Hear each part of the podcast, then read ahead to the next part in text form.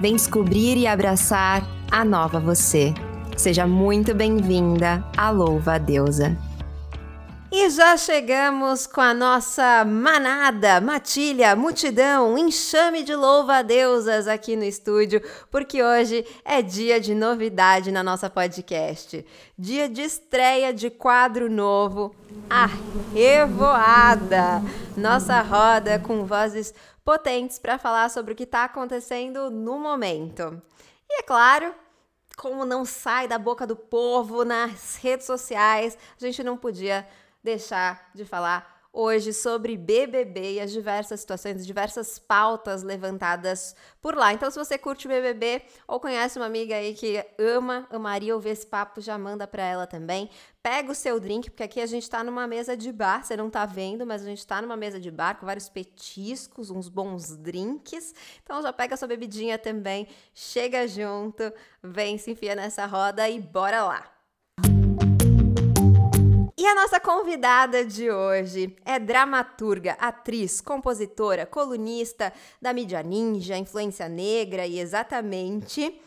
Ela tá arrasando demais no Instagram, nos rios super necessários e que eu tô amando acompanhar. Agatha Power, é um prazer te receber aqui hoje. Oi, gente, o prazer é todo meu. Já quero dar um beijo, uma beija para todas as pessoas que estão ouvindo esse podcast. Dar um beijo para você, para roteirista, para produção, porque um quadro como esse é muito necessário, já que o jogo do BBB ele vai refletir muito nos pactos sociais e nos comportamentos que a gente tem na sociedade, né? Então, é prazer trocar, atravecar, transquilombar, transescurecer as narrativas aqui com vocês hoje, com belos drinks numa mesa de bar. Maravilhosa! Já estou aqui animadíssima para essa conversa e vou apresentar então para vocês também a nossa co-host desse quadro, Letícia Silva, que é jornalista e roteirista da Louva a Deusa.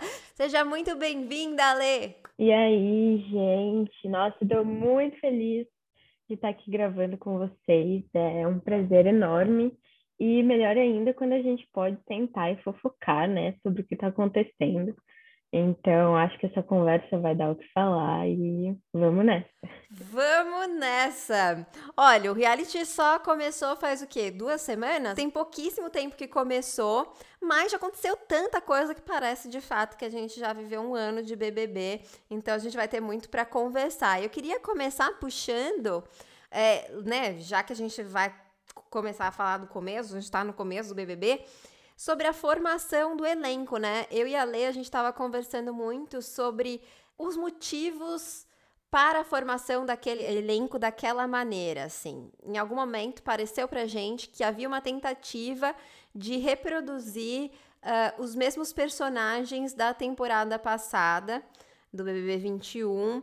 Então, uh, colocando no lugar de vilãs novamente mulheres pretas e colocando no lugar de mocinha uma menina branca, né? Então esse foi o primeiro tema que me veio à cabeça. Você sentiu isso também, Agatha? Ótima pergunta, é ótima colocação. Porque, assim, essa tática de deixar mulheres negras, pessoas negras, ou até qualquer pessoa é, que esteja dentro da pirâmide social, no lugar de inferioridade, né? o que a gente pode chamar de dissidência, é uma tática cis-colonial, é uma tática da, da branquitude, é uma tática de homem cis, que é importante pontuar isso também, né? Porque brinca com os estereótipos do nosso corpo. E aí eu vou pontuar primeiro sobre a Linda Quebrada. A Linda Quebrada está dentro do BBB é muito importante, dentro de algumas características, né? A primeira dela é que o Brasil, a família tradicional brasileira, as pessoas transfóbicas, elas são obrigadas automaticamente a conviver diariamente com uma corpa de travesti na, no, no, na TV Globo, no programa mais assistido da grade. Né? Uma travesti negra, né? preta, favelizada, periférica, tem esse contexto social. Contudo, existe também um lugar ali que é um pouco perigoso para mim, porque ela é a única travesti dentro do BBB. E aí ela cai na trava única. E isso que você falou da agressividade é algo muito importante ser pontuado, porque reality shows são também sobre manipulação de narrativa. Eu coloco, por exemplo, para quem não consegue ver view de noite, o Big Brother Brasil no horário da TV, e eu vou editar o que eu quero que passe, né? Então eu vou construir as formas como eu vou manipular esse jogo. E vale lembrar que os participantes passam por psicólogo, tem toda uma análise socioemocional, uma análise de comportamento, de como a pessoa é, né? Então tudo é provocativo e tudo é proposital também além de ser provocativo. Mas colocar a Linda Quebrada unicamente sozinha naquele programa é uma estratégia de alimentar o estereótipo da travesti agressiva, porque a partir do momento que a Linda Quebrada sozinha ali, com todas as transfobias que ela está sendo atravessada, é, se posicionasse de uma forma não paciente ou de uma forma né, de ensinar a transfobia cometida, as pessoas já iam virar e falar agressiva, que não sei o quê, ficar quieta, porque cai para travesti a navalha, né? A navalha perigosa, que está na esquina. Aqui, aqui todo mundo tem que ter medo, temer, né? E é à toa que pisam em casco de ovos quando está com a gente, né? Que por si só é uma transfobia. E aí eu vou analisar outros lugares também. Por exemplo, o Vini. O Vini, eu, eu vejo como uma como tentam demarcar ele como uma comparação do Gilberto, do Gil, né? Gilberto, ó, do Gil, né? E aí é importante colocar como isso é um contexto estrutural porque já tem um estereótipo daquele gay que é animado, daquele gay que faz essa generalidade e pessoas héteros rirem, né? Não riem do que estamos falando, não riem com a gente, riem da gente. Nós somos a piada e não o que a gente está direcionando a fala. Mas isso também preciso pontuar que muitas das vezes a gente faz essas, tem essas atitudes, né? Agora falando mais precisamente sobre homossexuais, negros, né? Ele é do Ceará, então tem outra, uma outra intersecção no corpo dele, mas muitas das vezes ele é colocado nessa narrativa porque não esperam dele outra coisa a não ser essa. Vira a história única do gay, né? A Chimamanda ela explica sobre a história única. Eu só sou possível de ser aquilo que o outro me coloca a ser e me faz performar para ser. E aí a gente não vai olhar para a história atenta do Vini pensando quais são as ambições dele, quais são as estratégias de jogo dele para além do gay animado. É, qual é a, a, baixa autoestima, como ele vem falando na Globo, lá no BBB, né? Que ele tem problemas com o corpo dele, né? Isso vai refletir em inúmeras pessoas que também, de alguma forma, têm baixa autoestima. Não vamos analisar no próprio, no próprio Vini a condição também.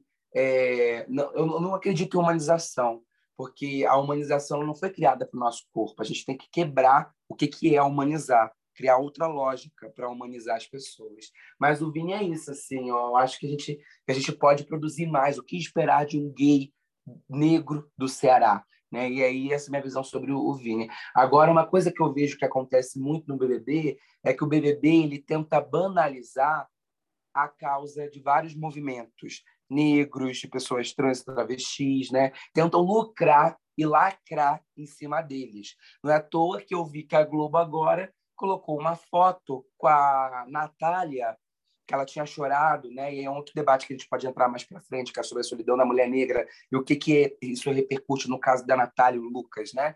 Mas assim, eu vi a Globo colocando a foto da Natália e chorando, né? Porque teve aquele, aquele choro desesperador. Eu, eu, eu, acordei de manhã com aquilo, eu chorei muito. Reflete muito a minha posição social enquanto uma trava negra, né? Que muitas das vezes eu espero receber porrada depois de gozar para o homem, né? E com ele, porque o meu corpo ele é abjeto, ele é diabólico, ninguém quer tocar. E se toca, depois tem que matar, tem que ser descartável, né? É, não, não, meu corpo ele é público porque podem fazer o que quiser com ele porque ninguém vai querer responsabilizar a pessoa que fez comigo, né? Porque a travesti vem do lixo. Quem se importa com a travesti? E aí, é, voltando a, a, essa questão da Natália, postou uma foto com ela chorando, escrito: a treta tá on. Só que aí que tá o problema, né? Por isso que eu falei quem lucra e lacra. Porque uma coisa é o produzir memes, outra coisa é quando eu não sou ética nos meus memes. Estou fazendo isso em cima de uma dor estrutural e não em cima de uma treta que o pessoal está tendo, que é uma treta saudável, uma treta né, que é possível e se deve colocar nos memes. E aí eu vejo que tentam banalizar muito as nossas discussões. Primeiro porque colocam uma, uma mulher negra que não tem formação política, né? E vai chegar no programa, não vai saber o que falar e como falar, mesmo tendo ela feito uma análise certeira sobre a solidão da mulher negra, né? De alguma forma. E aí, através disso, as pessoas aqui fora vão querer ir cancelar aquele corpo negro. Mas quando é o corpo branco cometendo a fala racista, é, ninguém cancela, porque é dado o aprendizado, né? É, o corpo branco ele está em constante desconstrução. O corpo negro ele tem que ser culpabilizado, ele tem que ser linchado, né? Então gera esse lugar. Não é à toa, posso trazer comparação com o BBB passado, Rodolfo. O Rodolfo, quando foi mais é, racista com o João, teve até a fala do Tiago, falando, não, tudo bem, é processo, né? Então, a análise... Vale ressaltar que, ano retrasado, não me lembro qual ano, mas quem ganhou o BBB de um tempo atrás foi uma mulher branca racista, né? Então, olha como é que estão os denominadores aí da situação. Enfim, muitas outras coisas. Vou falar aqui uma coisa, gente, sacanagem, tá? Não é análise crítica nem nada, só para rir um pouco. O seguinte, estava falando com a minha amiga, estava zoando sobre o Arthur Aguiar, né? Primeiro porque ele é vítima da sociedade, né? Eu vi um meme esses dias que era o, o Arthur Aguiar em cima de uma outra mulher, a mulher. E se sua mulher descobrir Aí ele vai falar assim: relaxa, ela sabe que eu sou vítima da sociedade. Ai, que ódio! Mas enfim, eu estava falando com a minha amiga e eu disse assim para ela: amiga, eu acho que o Arthur Aguiar, é, sei lá o que ele era daquele jogo, sabe? Mas enfim, sabe o que eu acho que o Arthur Aguiar, a Globo só colocou ele no BBB porque ele tem contrato com a Globo e não é mais talentoso, não consegue mais atuar em novela. Vamos pôr na Globo. Gente, eu não tenho nada contra o Arthur Aguiar, tá? Foi só para rir. Muito bom! Adorei! Ai, o Arthur Aguiar também não entendi ainda ali, assim, realmente eu não entendi ele nem em outros realities que ele participou, né? Mas enfim, agora é muito importante tudo isso que você trouxe, né? E é muito importante a gente falar sobre isso e pensar o quão problemático é exatamente essa situação em que foi colocada a Lina, né, no, no BBB, assim, né?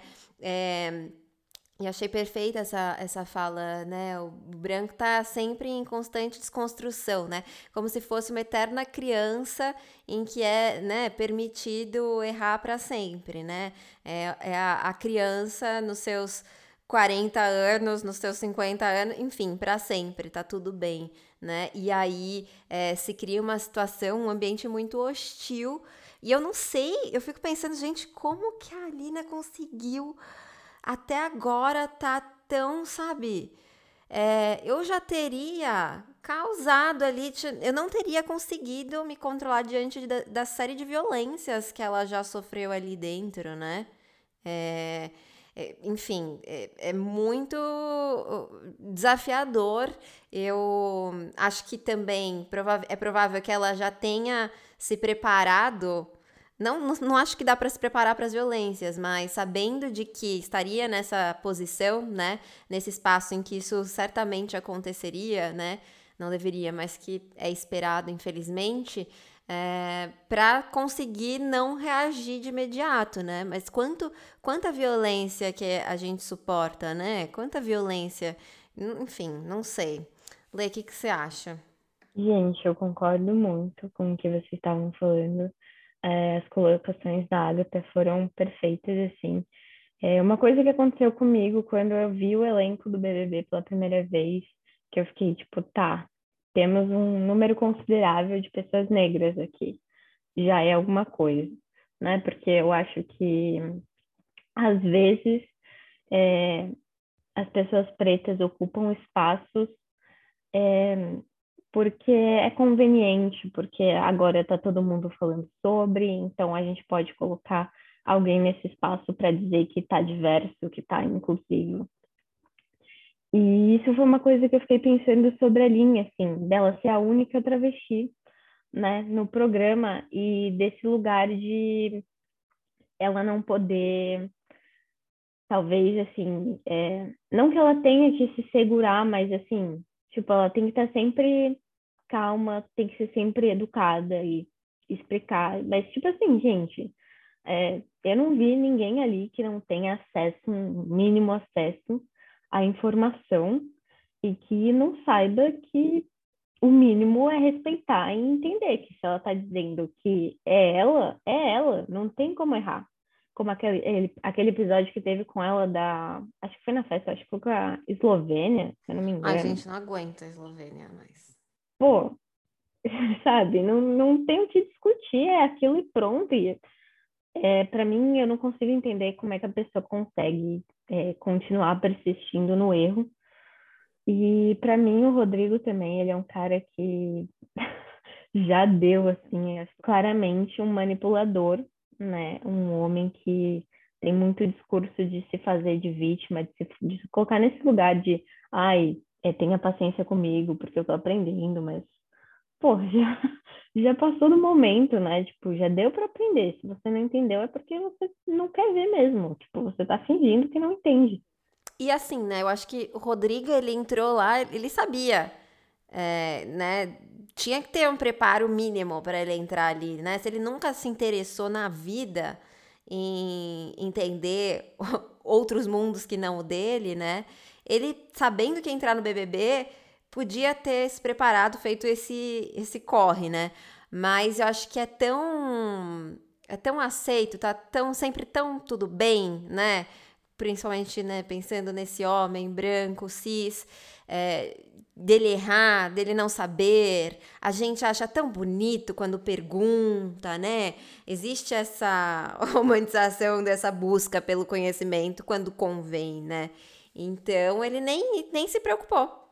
Nem se preocupou em buscar né, nenhum tipo de.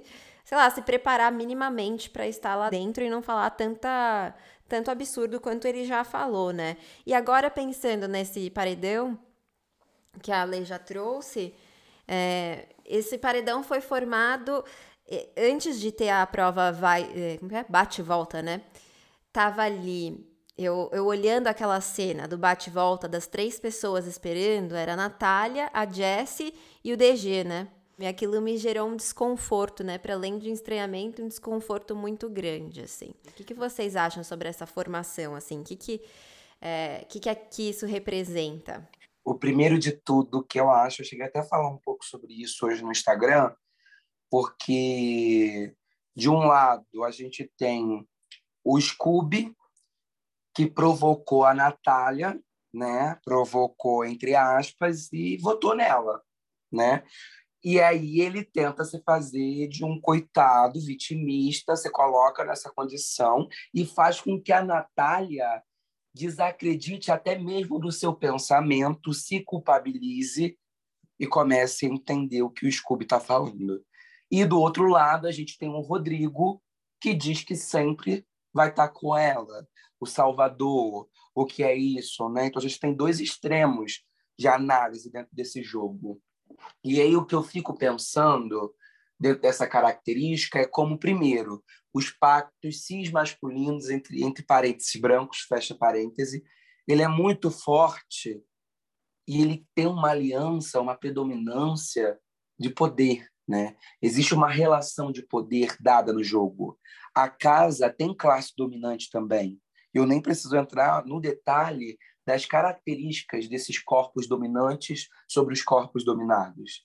Mas eu fico, eu fico observando, dentro de toda essa narrativa, o compacto, esse pacto que eu disse cis masculino, ele é, ele, ele, é, ele é tão perceptível nos comportamentos, porque eu sou possível de votar, falando do Scooby agora, eu sou possível de votar na Natália, mas eu não sou possível de votar em amigos meus que cometem qualquer, qualquer coisa opressiva, principalmente no Rodrigo. Né? Mas eu sou possível, sim, de votar. Isso vai refletir os pactos sociais da sociedade. Quer ver?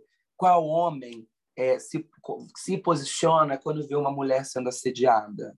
Por que, que não dá esse posicionamento? Porque existe um pacto masculino entre esses dois corporeidades. Por que, que um homem não se posiciona quando o seu amigo está batendo numa mulher? Ué, normal ele bater numa mulher? Por que, que eu não me posiciono sobre aquela? Qual, qual, é, de fato, a minha preocupação e a quem convém essa preocupação masculina, né? Nesse lugar do Salvador. Então, vai, vai operar aí, vai ser essa manutenção mesmo, assim, de aliança, né? É uma aliança utópica, que é uma utopia da libertação, né? E isso é muito perceptível dentro desse jogo todo. Eu acho que eu vejo por aí, né, a minha análise assim. Fora que a Natália, ela tem um atravessamento no primeiro dia, até hoje as pessoas frisam isso, né? É um, é, parece que se esqueceu, inclusive, um pouco sobre a Nayara, mas começam e continuam alimentando a, a perspectiva da Natália, porque falou que todo o negro vem veio como escravizado porque ele é potente. Mas, gente, ela romantizou, sim, a condição de pessoas negras dentro da sociedade. Obviamente, ela romantizou, Contudo, entretanto, todavia, a gente precisa parar para olhar que eu vou linchar, eu vou cancelar, ou eu vou responsabilizar a fala dela e usar e responsabilizar a fala dela para gerar conhecimento para as pessoas pretas que pensam assim também. Que existem muitas pessoas pretas que pensam assim, principalmente as pessoas pretas mais velhas, porque fomos ensinadas a pensar assim. A gente comemora a Lei Áurea, gente, no Brasil sabe? Além de comemorar a Lei Áurea, a gente diz que o Brasil foi descoberto, né? A gente romantiza os senhores de engenho. Quando a gente estuda sobre a negritude, é só em contexto marginalizado, é só na escravidão, na escravização. Não se fala a história é, dos nossos ancestrais por um espaço de conquista também, por um espaço de ruptura social. E foi o que Linda Quebrada fez lindamente, entrando no primeiro dia com a blusa, né? lá da nossa querida Anastácia, né? ressignificando inclusive o formato da cara com uma obra do Yuri, que é um artista carioca. E eles estavam fazendo isso bem antes de entrar para BBB já estavam preparando a roupa, né? Então foi uma estratégia. Fez muita gente conhecer a história da Anastácia, uma mulher negra escravizada no Brasil colônia, né, que lutou contra o período colonial, que lutou contra o homem branco que a violentou sexualmente e por isso foi destinada a usar mordaça. A mordaça, ela impede a sua respiração e impede também que você coma alguma coisa, que você beba uma, uma determinada coisa. É um instrumento de tapar o teu nariz, a tua boca, né? E ela foi destinada a isso para o resto da vida dela até ela morrer. Ela precisava viver com a mordaça. Eu analiso muito a condição da linha do programa assim, né? Porque a mordaça da linha é o programa. Então ela tem que saber como lidar com essa condição, né? Mas entrar ali é criar outros imagi imaginários travestis, que novas narrativas sobre nós sejam possíveis, né? E aí, voltando a falar da Natália, eu preciso usar como instrumento para ensinar outras pessoas negras, né? Porque a gente é o mito da fortaleza, ela é vendível para pessoas negras, principalmente para mulher negra, para mães solos negras, periféricas, pobres, eu sou forte, eu tenho orgulho de ser forte. Se eu estou hoje onde eu cheguei foi porque eu fiz, porque eu dei a cara a tapa, eu passei pelo que eu passei. É sobre mim que eu tenho essa coragem, até mesmo para reafirmar o seu lugar socialmente. Eu preciso reafirmar para a branquitude que eu não sou aquilo que eles enxergam. Eu preciso reafirmar para a branquitude que eu não sou aquelas histórias que eles reproduzem de mim. Então, na minha defesa, vai vir uma contradição, né? Então, tem esse lugar. Vale ressaltar que não é porque eu sou negro também que eu entendo pauta racial. O letramento racial, na verdade, a educação, ela é higienista, ela expulsa. Não, eu odeio o termo evasão escolar, não é sobre evadir. Eu não tenho nem pensamento se vou sair ou não da escola, não consigo nem ter essa opção, porque eu sou expulsa. Eu nem piso para ter esse pensamento lá, né? Porque 71,7% das pessoas negras são expulsas dos, dos, meios institucionais, das universidades, né? Então tem totalmente é, esses dados que fazem com que a gente não se informe, não tenha conhecimento, é, a gente não não tenha conhecimento que é a cultura preta, que que é a quilombar, né? As nossas raízes, a nossa formação política. Então a falta desses lugares também é uma violência que faz a gente reproduzir diversas questões sobre a gente. E é por isso que eu sempre, no dia, eu perguntei para o pessoal, quando eu fiz o vídeo, né? Qual de fato é a sua preocupação como branco? Antes de questionar ela, se pergunte quantas vezes você já falou isso. Ai, mas eu nunca vi nenhum branco falando isso. Que escapa. Mas precisa falar? Olha as atitudes. Por que, que só contratam mulheres negras para serem empregadas domésticas? Por que, que homens negros só podem servir para fazer trabalho que seja de braçal? Né? Por que, que a gente só, só é empregada na informalidade? Né? Por que, que tem esses comportamentos? Porque existe uma classe dominante que sobrepõe a força de trabalho para a gente. Nós precisamos ser exploradas, nós precisamos né, estar no, no, no lugar onde a branquitude vai se favorecer e vai crescer à custa da nossa realidade. Né? E aí é sempre importante pontuar. A carne mais barata do mercado não é negra. A nossa carne é muito cara. A nossa cara ela é cara porque está no nosso corpo é caro. Porque viver o nosso corpo é caro. Porque estar na nossa pele produzindo intelectualidade com data de vencimento com uma data hipermarcada na morte, porque minha morte gera conhecimento, e no conhecimento a minha morte ela é fomentada, porque o espaço intelectual me mata, não só fisicamente, porque promove discursos né, ocidentalizados e etnocentristas, que é um termo da Renata Carvalho, mas também me mata epistemologicamente, me mata nas suas idealizações. Né? Então, não sou possível de existir porque eu não tenho um álibi de existência basicamente eu diria, né? principalmente como uma travesti negra. Então é muito importante isso ser frisado, né? A ótica que a gente olha muitas das vezes é uma ótica que é atravessada na gente a brancura. E eu preciso me higienizar da brancura, assim como eu preciso me higienizar dessa generalidade. Higienizo de mim, para mim, conceitos que me matam, né? E perspectivas que me fazem inclusive ser suicidada. Eu não me suicido, eu sou suicidada, me provocam ao suicídio, me adoecem. Né? O sistema capitalista, racista, hegemônico, eugenista, ele faz isso, ele reproduz isso. Né? Então, acho que vai, vai por aí, além de que eu, eu fico vendo também esse lugar do cancelamento, como eu falei do lixamento, porque ele é uma tecnologia da, da cara branca de se reinventar. Né? Porque tinha um termo criado no Brasil Colônia, na academia escravagista, chamado linchamento, criavam-se hipóteses de crime ou qualquer coisa para o corpo negro e trazia ele, colocava ele amarrado para ele apanhar, ser humilhado na frente de diversas outras pessoas brancas, né? E é o que a gente faz, porque o linchamento ele vai muitas das vezes servir para corpos negros, trans, travestis, né? Sempre nessa lógica muito rápida, sem entender o que de fato, o que a gente deve fazer para mudar essa ótica e as estruturas. Porque a, a, a Natália, além de ser cancelada, ela teve também um vídeo distribuído dela que é crime fazendo sexo, né? E aí eu vejo como uma punição social das pessoas chegarem e falarem: ah, mas eu vou compartilhar o vídeo dela, o que ela falou merece, sabe? Que merecer é esse? Quem merece um, um acontecimento desse que é um crime, que não é legal, né? Então as narrativas elas matam. E é isso que eu entendo, sabe? Não é à toa que Carol quase foi morta, ameaçada de morte. Né? As formas como a gente trabalha com as narrativas, que a gente constrói as narrativas, que a gente não só reproduz, mas produz as narrativas, recalcula a rota, reorganiza, refrata, reflete, né? recorta para que a pessoa possa entender o que eu estou falando, pode levar essa pessoa a, a, a, entender que é legítimo o ódio dela, né? E não a responsabilidade que ela precisa jogar para um erro meu. Mas não, me odiar e me matar deveria ser a solução, o que é completamente errado, sabe?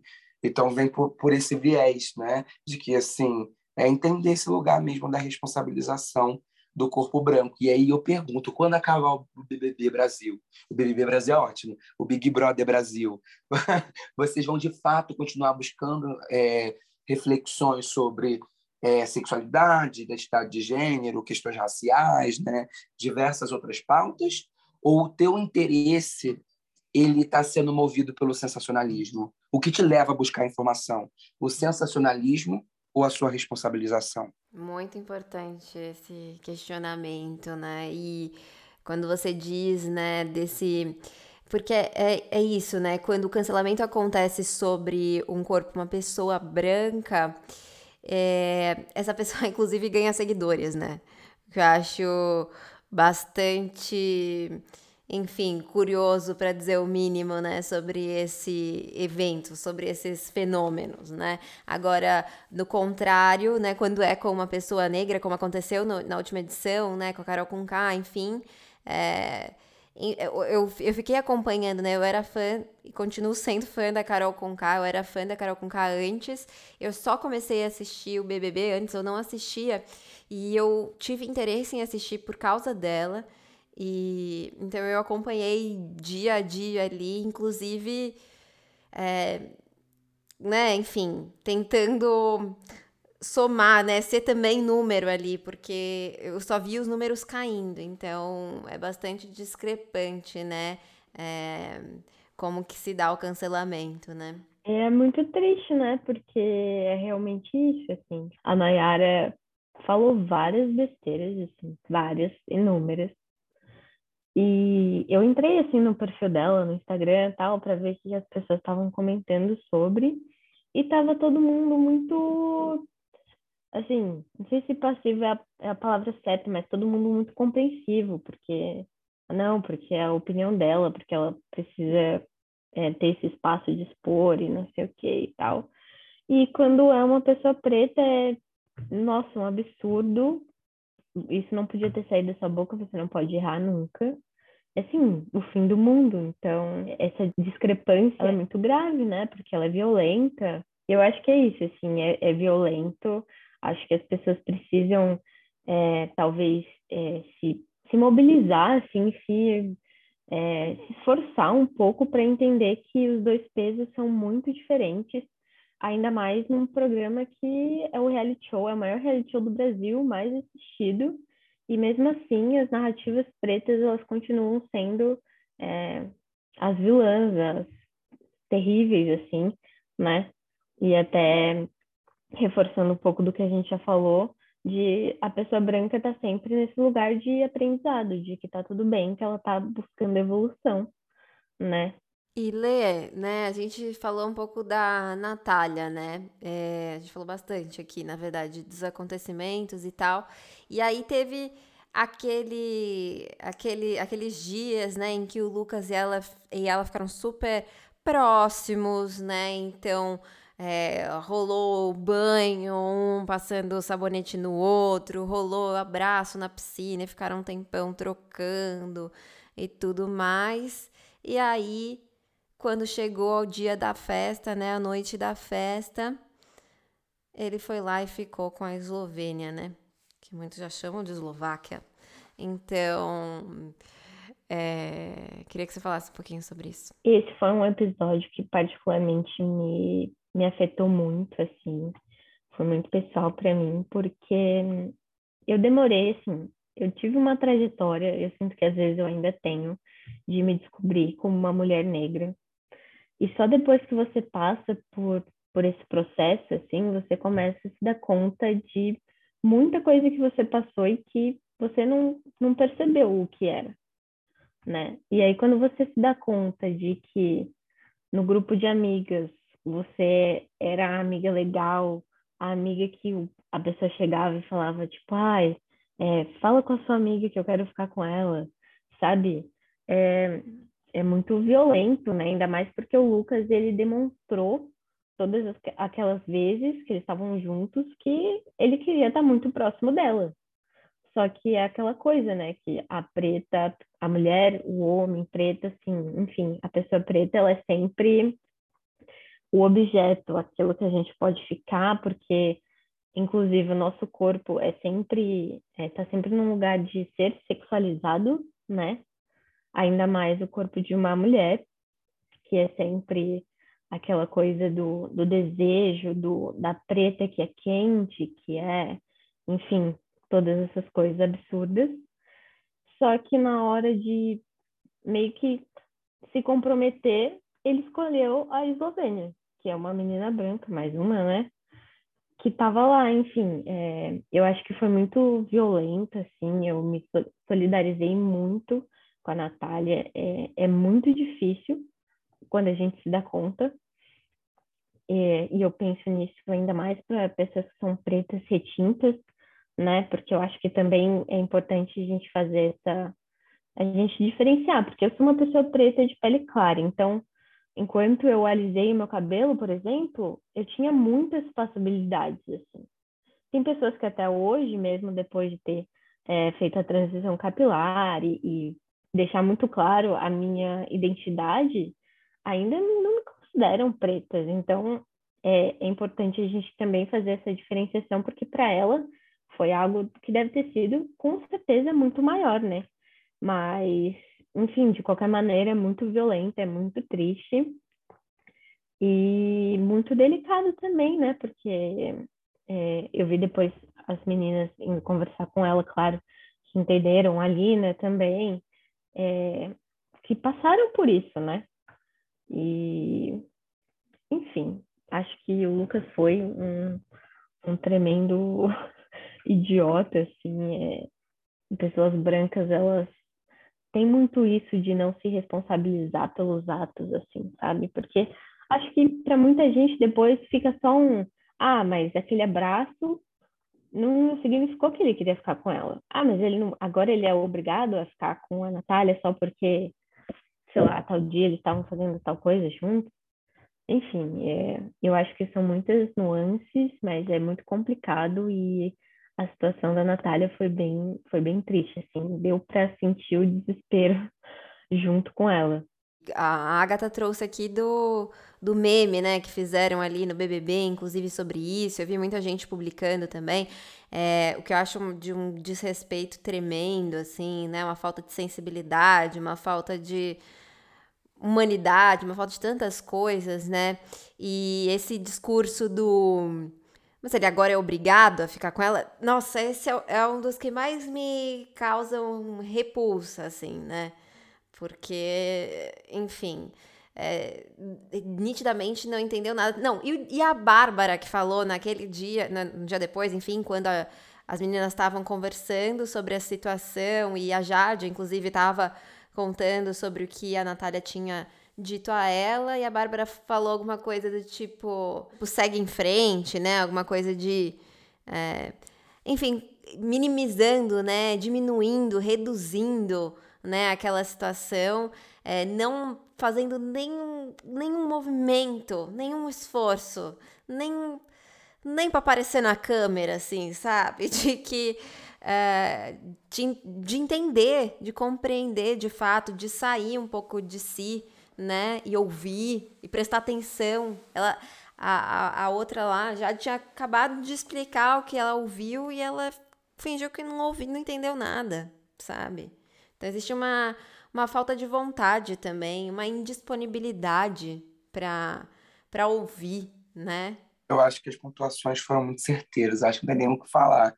Eu só queria comentar que a Letícia trouxe é muito importante, assim, sobre essa intersecção da Natália, porque ela não só é uma mulher preta de pele mais escura, mas ela teve tilique também, né? Então ela é uma mulher cis, negra, de pele mais escura e teve tilique. Então, assim, é, é uma base, é uma intersecção que ambas as opressões vão interferir na vivência dela, na condição dela, né? Da mesma forma, quando a gente vai analisar uma travesti negra, uma pessoa com deficiência negra, como é que é a solidão da mulher negra com deficiência, né? Então assim, esses vetores assim de análise eles são bem importantes. E um outro lugar que eu queria pontuar, gente, é que eu vi muita banalização do pessoal achando que a solidão da mulher negra é apenas sobre relação amorosa no contexto monogâmico.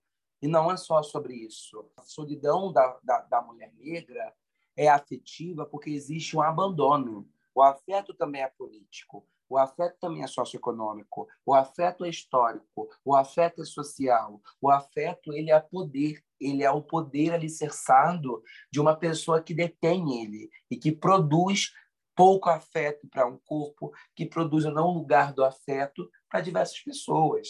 A mídia vende o que é afeto. O afeto, esse amor, ele é uma das maiores ferramentas de manutenção do Estado, né? Manutenção é, desse mundo hegemônico, eurocêntrico, porque as mídias elas vão criar um pacto social para o amor. Então, eu vou estar ali olhando uma uma televisão, me aparece um comercial de Natal com a família reunida bebendo Coca-Cola e tal refeição.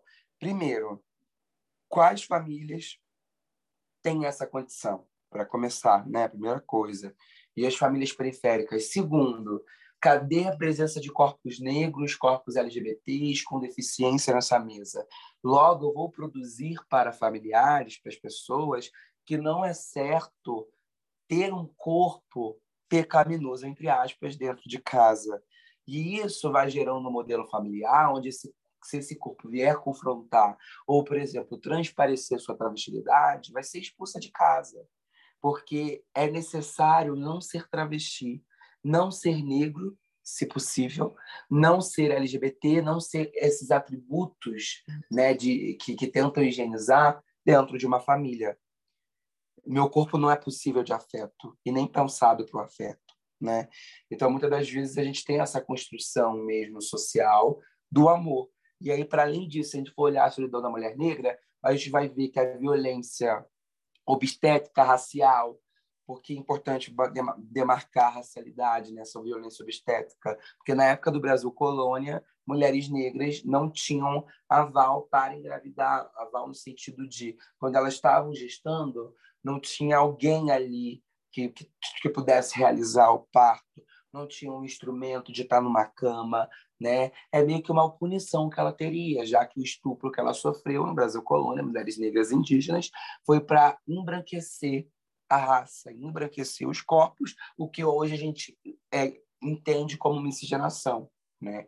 Então, eu acho que tem esses atravessamentos aí também é, da violência obstétrica racial, é, além disso, mulheres, mães solos negras que precisam batalhar, tem medo do seu filho voltar morto para dentro de casa, é solo, não tem, não tem um pai que tome conta, que ajude também. Para além disso, é, mulheres trans, travestis negras, que 80% da população T que é assassinada são negras, porque 28 anos é a sua expectativa de vida.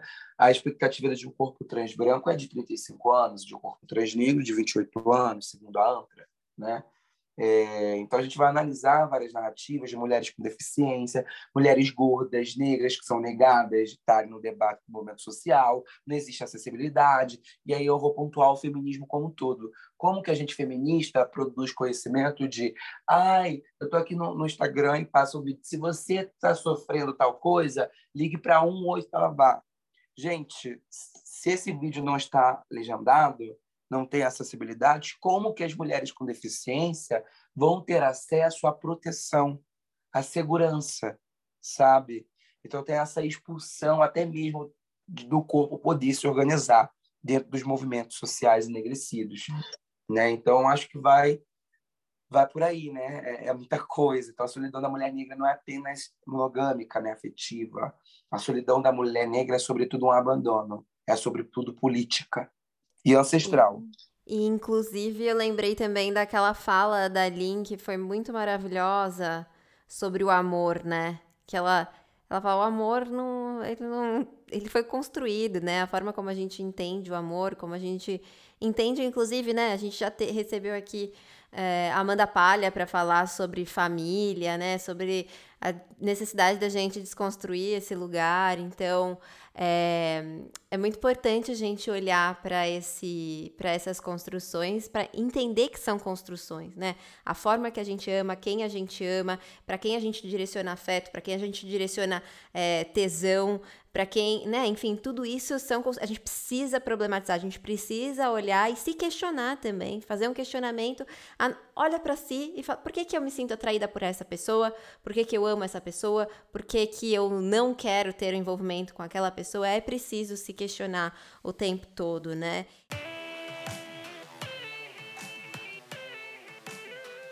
Mas eu queria pedir para vocês falarem agora sobre os pontos altos, assim, as coisas boas, aquilo que faz que tá fazendo vibrar com relação ao BBB? Ai, que delícia! Já tô aqui sentindo a boca aqui, ó, da Maria da Aline, da Aline, da Quebrada. Gente, foi Sim. maravilhoso. Nossa, linda quebrada. Primeiro que elas be... foi o melhor beijo até então da temporada. Até então.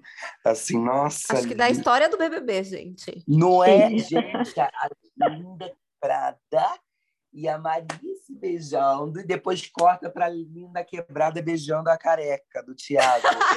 Ai, esse foi o melhor, gente. Ela produzindo meme, ela dançando com aquela roupa, ela falando com vocês super chunlin contra o macho astral. Sim! que ótimo. Tem vários pontos. Maravilhosa. Aliás, a linha, assim, é a minha grande alegria assistindo o BBB, assim. Sempre certeira, sempre divertida, sempre, enfim, só, assim, jogando muito certo, falando as coisas certas, estando... Ah, pra mim, tá igual a minha, a minha torcida, com certeza, é da Linha. Não tem como ser outra pessoa, assim. Ela tá entregando o entretenimento da edição. Sim! Tá muito... Aquela... Tem um vídeo dela é, lutando com... Fingindo que tá lutando, acho que era com o Vini. no Monstro, que teve a Jade, a Bruna. Sim. E, nossa, aquilo para mim foi, tipo, muito divertido. Enfim, eu acho que ela tá sendo perfeita. Não sei se ela não tivesse, o que seria dessa edição, porque o resto das pessoas estão, tipo, muito, sei lá, parece que para escolherem esse elenco, escolheram pessoas muito aleatórias. E no final, tipo, a Lin é que faz tudo. Ela faz tudo, ela tá salvando mesmo essa edição.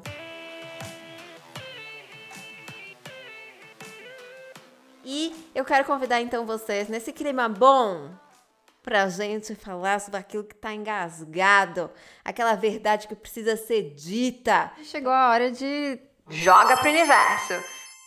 Então, começar com a Agatha. Agatha, me fala uma verdade e sai correndo. Eu não posso comentar, não posso perguntar e você também não precisa explicar. Então, assim, joga e sai. Olha só, você macho que acha que está um passo na frente, mas está vários atrás, só para começar a história, se coloque no seu lugar repense quem tu é, se saia desse lugar do síndrome que sabe de tudo, entendeu? Não quero dialogar com essa pessoa, não pretendo perder o meu tempo lendo várias mensagens escrotas, porque eu tenho muito o que fazer, eu tenho muito do que dar conta, não dou conta da minha expectativa de vida, quem dirá das merdas que você faz. E aí, para terminar, queria também dizer para mulheres cis brancas, vamos parar de reproduzir muitas das vezes o papel de sinais? É isso. Eu não posso ficar comentando aqui, mas a minha vontade é de comentar muito. Lê, e você? O que, que você joga aí que sai correndo?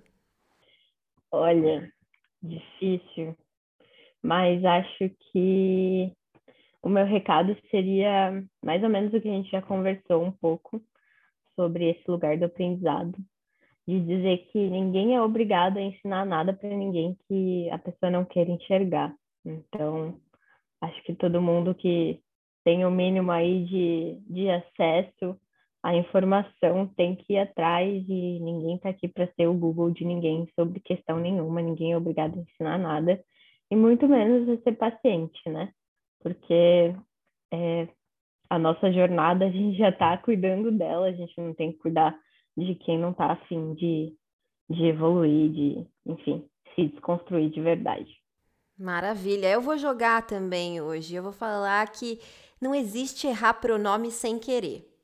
Não existe isso. Não existe errar pronome sem querer. Bom, eu amei esse papo. Acho que a gente podia ficar aqui conversando muito tempo. Aliás, BBB ainda vai render bastante. Acho que a gente vai ter oportunidade de papear mais. Vou ficar de olho na Agatha, porque os conteúdos dela são maravilhosos. E se você ainda não conhece, corre lá. Então, Agatha, já fala aí qual que é o seu arroba. E muito, muito, muito obrigada por ter topado trocar aqui com a gente hoje.